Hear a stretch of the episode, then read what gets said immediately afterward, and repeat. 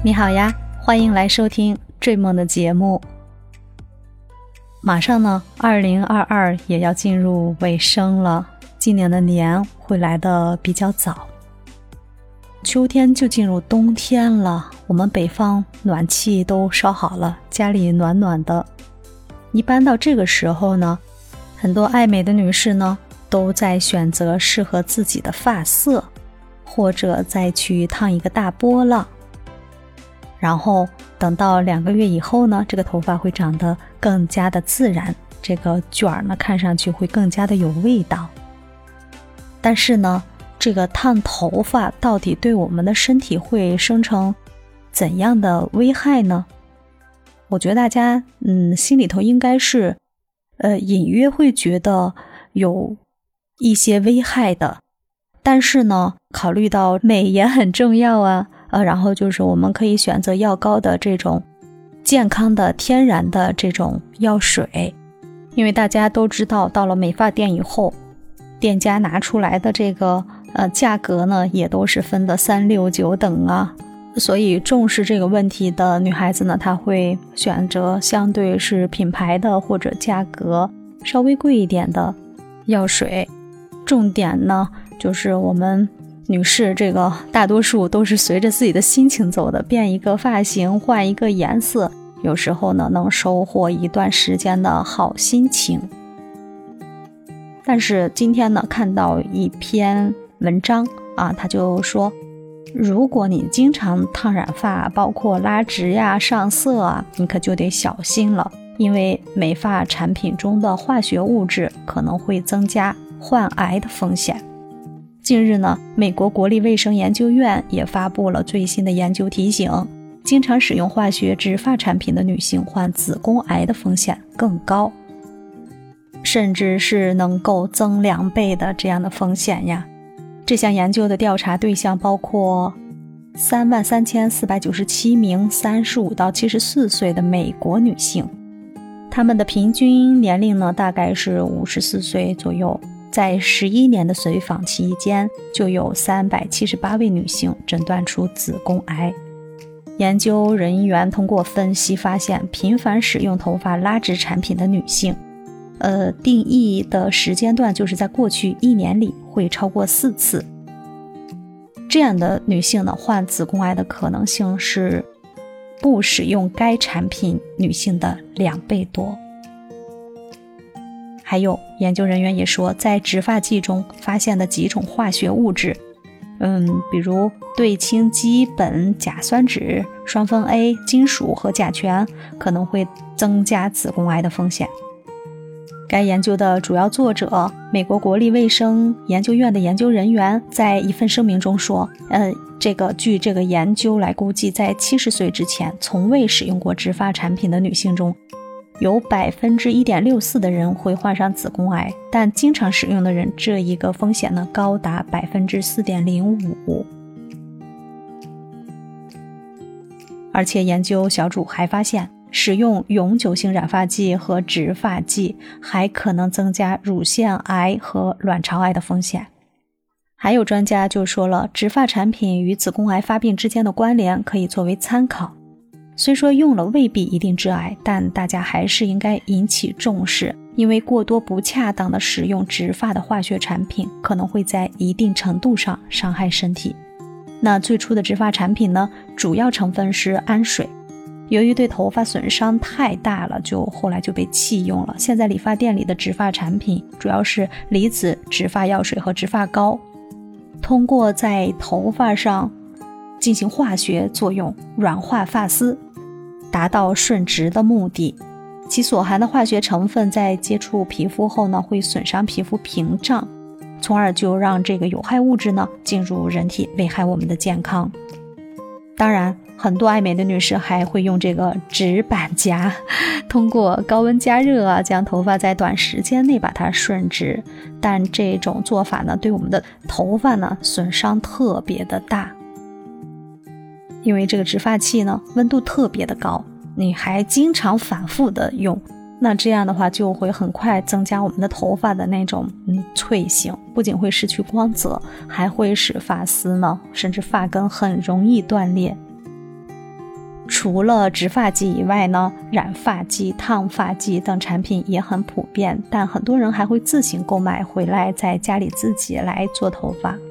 那在二零一九年呢，国际癌症杂志就发表了一项来自美国国立卫生研究院的大型研究，使用染发剂和植发剂的女性，比不使用这些产品的女性患乳腺癌的风险更高。具体来看，和不使用染发剂的女性相比，一年内使用过永久性染发剂的女性呢，患乳腺癌风险升高了百分之九；和不使用植发剂的女性相比，一年内使用植发剂的女性。患乳腺癌的风险增高了百分之十八。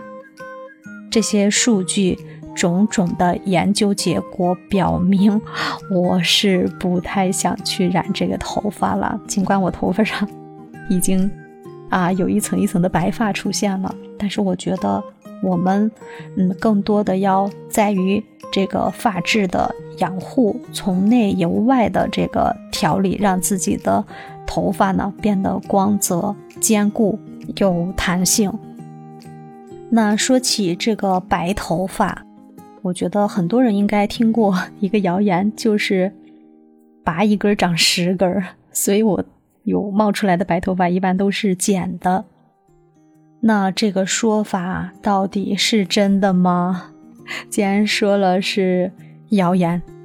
那我们就得打一个大大的问号。嗯，先说结论啊，拔白头发并不会出现传说中的拔一长十的现象，这是因为每一根头发都有相对应的毛囊，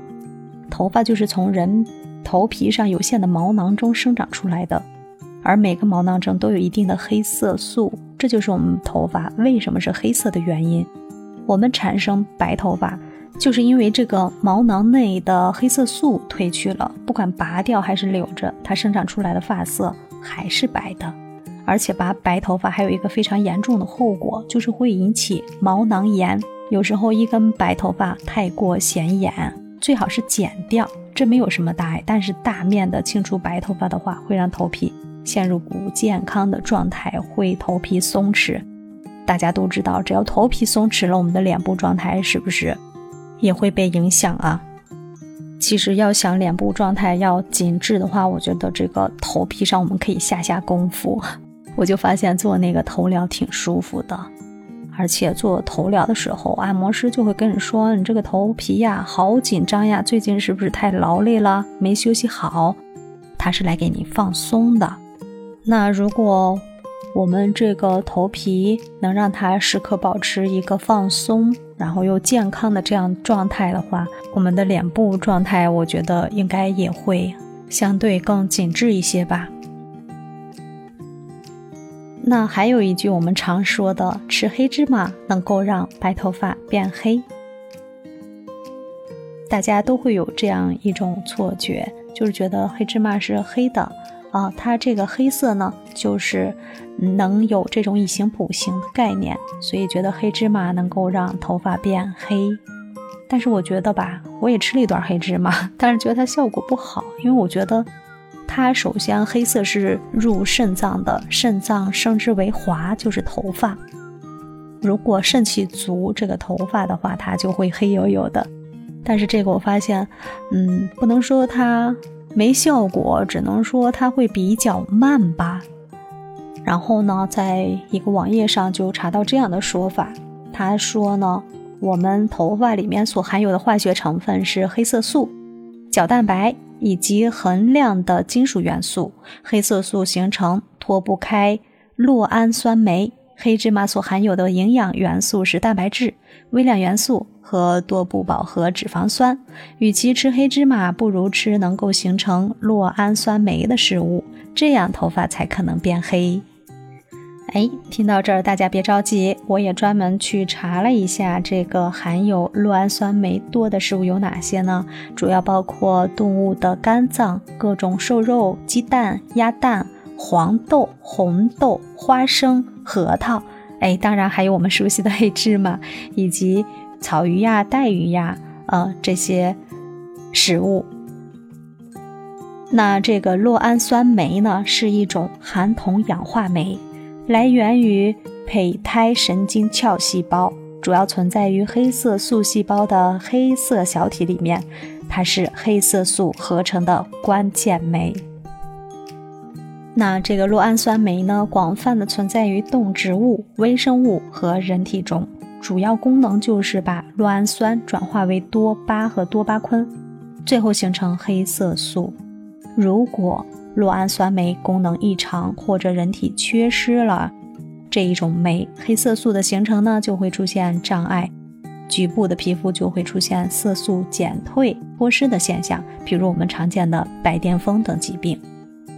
对，绕了这么一大圈呢，我还是觉得我们从食补上来让自己的营养丰富起来，从而达到一个养发的效果。我觉得这个应该是最安全的。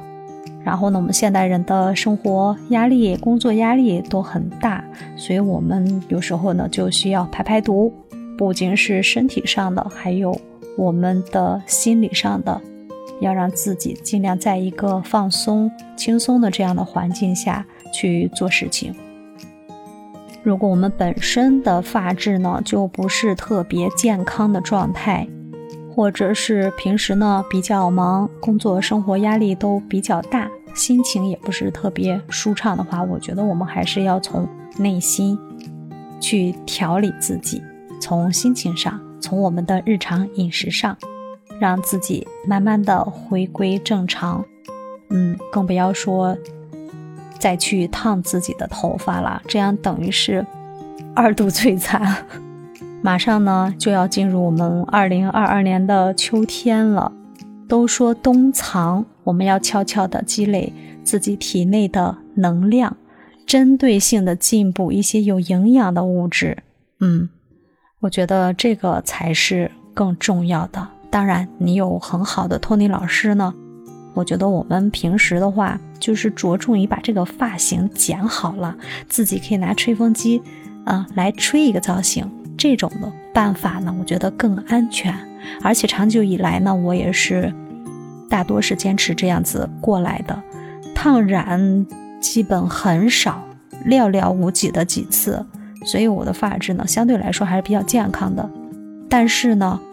啊，现在因为确实是刚才说到了，生活工作压力真的比较大呀，平时真的很忙，然后就是睡眠的话也不是很充足，所以这个脱发呢是最苦恼的问题，而且平时都是从事脑力劳动，这个绞尽脑汁啊，脑洞大开呀，嗯，确实是让自己这个头发呢看着一根一根的掉下去，我没有办法挽救它。所以呢，在这个节目里，我也希望听到节目的朋友们呢，能给我多多支招，如何能挽救我这一头秀发呢？不要让它再拖下去了。那今天的节目就到这里了。嗯，这一期我们主要来聊了聊对于这个烫染发的，嗯，一些不好的看法吧。所以呢，安全和健康是要放在第一位的。在我们爱美的同时，也能调理好我们的生活习惯，早睡早起呀，多吃一些营养物质，少吃垃圾食品，然后要有一个很积极、很健康的一个心态。这样子呢，我觉得坚持一段时间，你的脸上一定会容光焕发的。我们一起来努力吧。嗯，今天就说到这儿啦。如果喜欢追梦的节目，请订阅本专辑，在节目下方参与我们的话题讨论吧。你是如何来养发的呢？你会多久去染一次头发呢？最后，如何防脱发？来支个招呗。拜拜。